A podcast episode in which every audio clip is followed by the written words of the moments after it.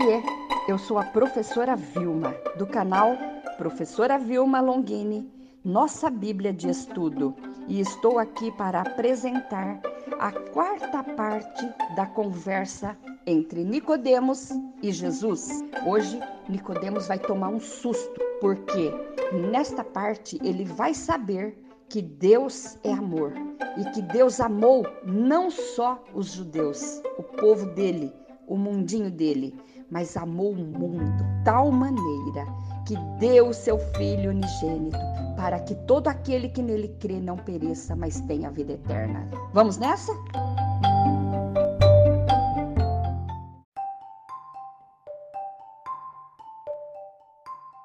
Olá, eu sou a professora Vilma e hoje chegamos na parte 4 do capítulo 3 de João capítulo 3, verso 1 a 21, onde o evangelista está nos expondo a onisciência de Yeshua, nosso Jesus, através de uma conversa longa conversa que está tendo com Nicodemos. Já vimos na primeira parte Nicodemos fazendo interrogações e essa primeira parte foi do verso 1 ao 6. Na segunda parte, do verso 7 ao 13, vimos que existe sim o direito de falar, mas temos o dever de saber. Buscando em livros, pesquisando, tendo, o dever é, de saber é nosso. Do capítulo 3, verso 14 e 15, foi a parte 3 desse diálogo e onde Jesus dá o veredito. Olha, não entendeu? Volte ao início, através de citações da Torá, dos profetas e tudo mais para que fazer Nicodemos relembrar do que ele estava falando. Ei, Nicodemos, esqueceu o contexto? Então volte ao início, aprenda primeiro o contexto, porque o que reina é o contexto, senão ninguém vai entender o texto. E a conversa segue em alta para Nicodemos, que está mais parece que ele estava com dificuldade de aceitar que ali Diante dele estava aquele que seria levantado na cruz, mostrado pela Torá, profetizado pelos profetas, e o calor da conversa se dará quando Nicodemos, sabendo que a salvação não será para todos os, não será somente para os judeus, mas sim para todas as nações. Aí, calor, a temperatura de Nicodemos vai subir.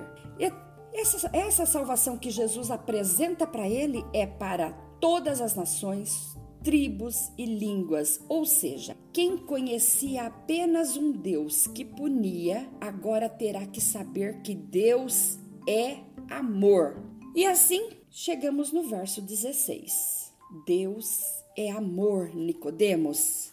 Nicodemos, já sabemos da sua carnalidade, mas ouça, Deus é puro amor e a oportunidade de ser protegido por ele, por esse amor tão grande, está lançado. E João, o evangelista, escreve: Porque Deus amou o mundo de tal maneira que deu seu Filho unigênito, o único Filho, para que todo aquele que nele crê não pereça, mas tenha a vida eterna. Aqui podemos observar três coisas importantes.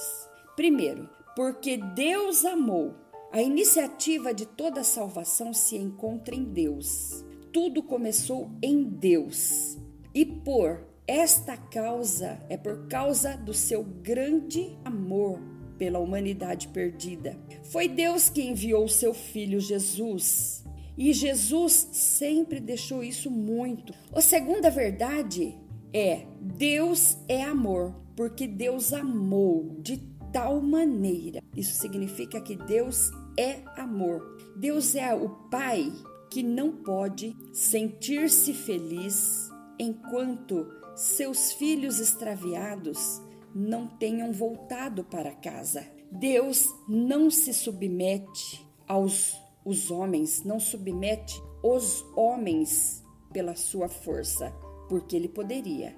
Vem aqui, faça isso, ele tem o poder, mas ele suspira por eles, suspira por cada homem, e não é só pelos bonzinhos, não, viu? Até o mais vil pecador, até o maior assassino. Suspira por eles e os conquista com muito amor quando eles deixam. Jamais devemos nos esquecer que Ele nos amou primeiro. Nós não nascemos amando a Deus. Não, ele nos amou, nos chamou, nos aproximou dele por meio de uma pregação, por meio de alguém, tá? E aí sim, nós agora o amamos. Terceira verdade de João 3,16 é a grandeza do amor de Deus. Olha, ele amou de tal, mas o que Deus amou tanto foi o mundo e não se tratava de um país de gente boa, não. Ele não amou somente aqueles que o amavam, mas ele amou aqueles rejeitados e desprezados e esquecidos que estavam no submundo. Amou de tal maneira aqueles solitários que não tinham a ninguém que os amasse. Por isso, preste atenção, olhe isso. Tanto o homem que descansa no amor de Deus, quanto o homem que zomba desse amor, todos estão incluídos neste vasto amor inclusivo que é o grande amor de Deus. Como disse Agostinho, Deus ama cada um de nós como se não houvesse nenhum outro para amar. Olha que coisa linda. João 3,16 é tão, tão profundo tão exaustivo e tão importante que Lutero o chamou de mini-evangelho. O evangelho todo se reúne em João 3,16, na concepção de Lutero. Deus amou o mundo de tal maneira. O mundo que Deus amou é tão ímpio e tão perdido que João, em outras passagens, proíbe os cristãos de amá-lo ou de amar qualquer coisa do. Olha o que ele diz, 1 João 2, 15 a 18. Não ameis o mundo e nem o que no mundo há. Se alguém ama o mundo, o amor do Pai não está nele. Porque tudo o que há no mundo, a concupiscência da carne, a concupiscência dos olhos e a soberba da vida, não é do Pai, mas do mundo.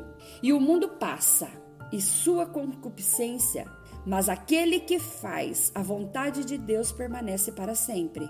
Filhinhos, é já a última hora. E, como ouvistes que vem o anticristo, também agora muito se tem feito anticristo, por onde conhecemos que é já a última hora. O que João quer dizer? João quer dizer que não devemos amar o mundo com um amor egoísta de participação, porque Deus ama o mundo com um amor altruísta e valioso de redenção. Ele não ama o mundo para ficar lá no mundo, mas ele ama o mundo para trazer o mundo para a redenção.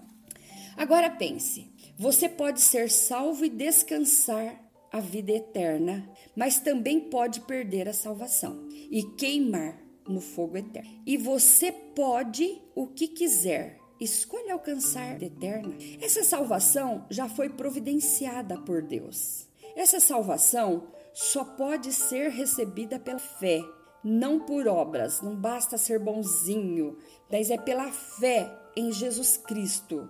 É pela fé, Nicodemos, é pela fé.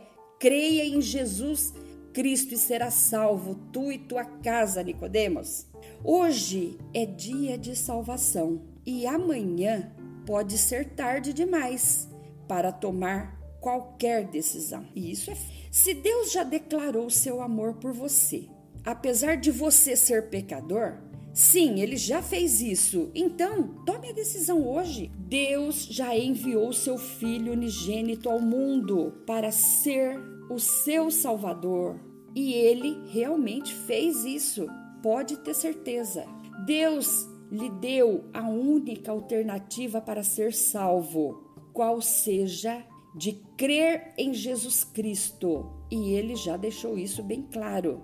Creia no Senhor Jesus Cristo e será salvo tu e tua casa. Jesus disse: Eu sou o caminho, a verdade e a vida. Ninguém chega diante do Pai, diante de Deus, se não for por mim. Essa é a liberdade que Jesus nos trouxe a de chegar diante da presença de Deus. que ninguém pode chegar se não for através de Jesus.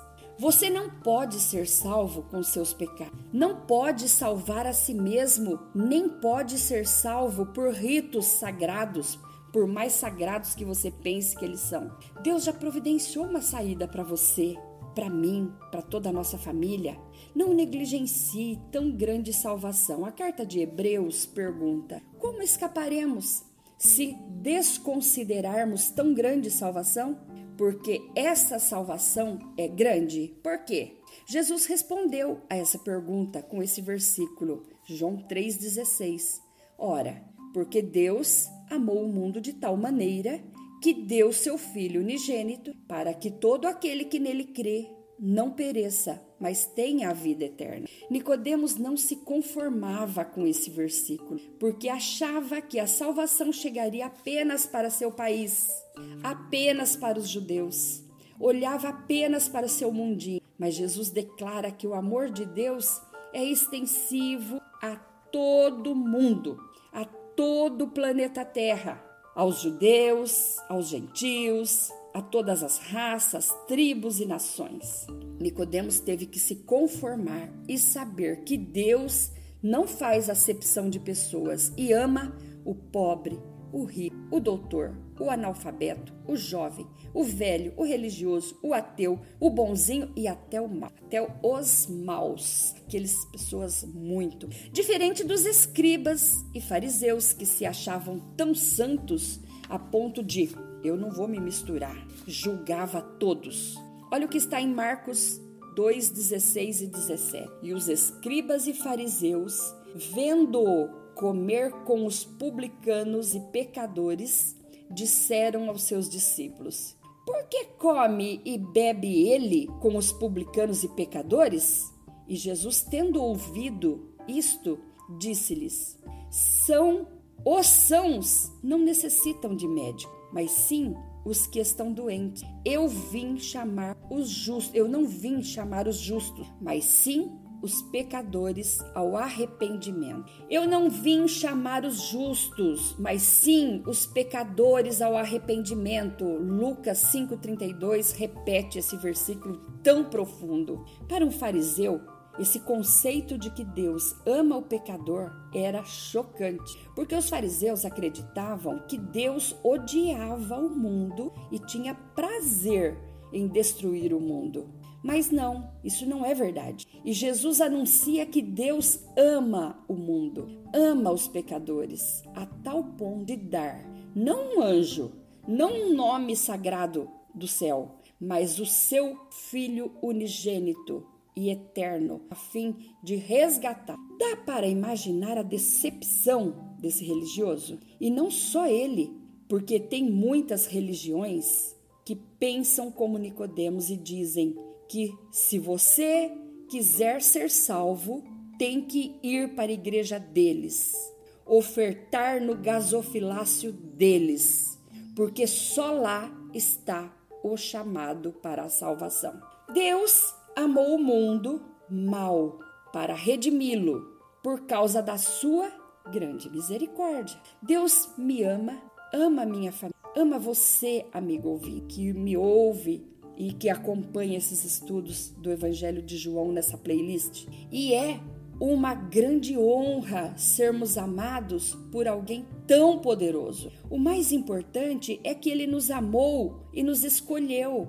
É impossível descrever o amor de Deus.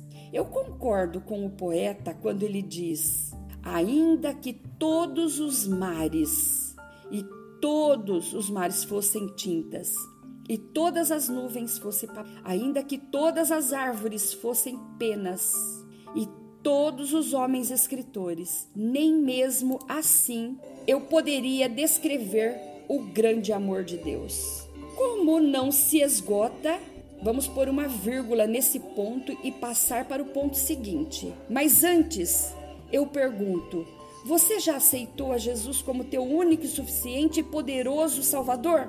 Quer fazer isso comigo agora? Se você é um daqueles que quer fazer isso, aceite Jesus agora e ore comigo. Pai, eu sei que tenho pecado contra ti. Por favor, eu te peço humildemente, me perdoe. Eu entendi que foi por amor que Jesus morreu por mim. Jesus levou sobre si todos os meus pecados e agora eu estou livre das maldições. Na cruz estão todas as enfermidades, pecados que pesavam sobre mim. A cédula foi paga e estão, está cravada na cruz. Eu creio que ele já ressuscitou e está à direita de ti, intercedendo por mim nesta hora. Senhor, escreva o meu nome no livro da vida, para que eu possa me encontrar contigo no dia da vinda de Jesus. Obrigado, Senhor, pela salvação da minha alma, pelos méritos de Jesus. Amém. Que Deus abençoe a sua vida e até a próxima e última parte, que é a parte 5 do capítulo 3 de João. Não perca, está mais esta conversa. Que Deus abençoe seu dia, Deus abençoe a sua vida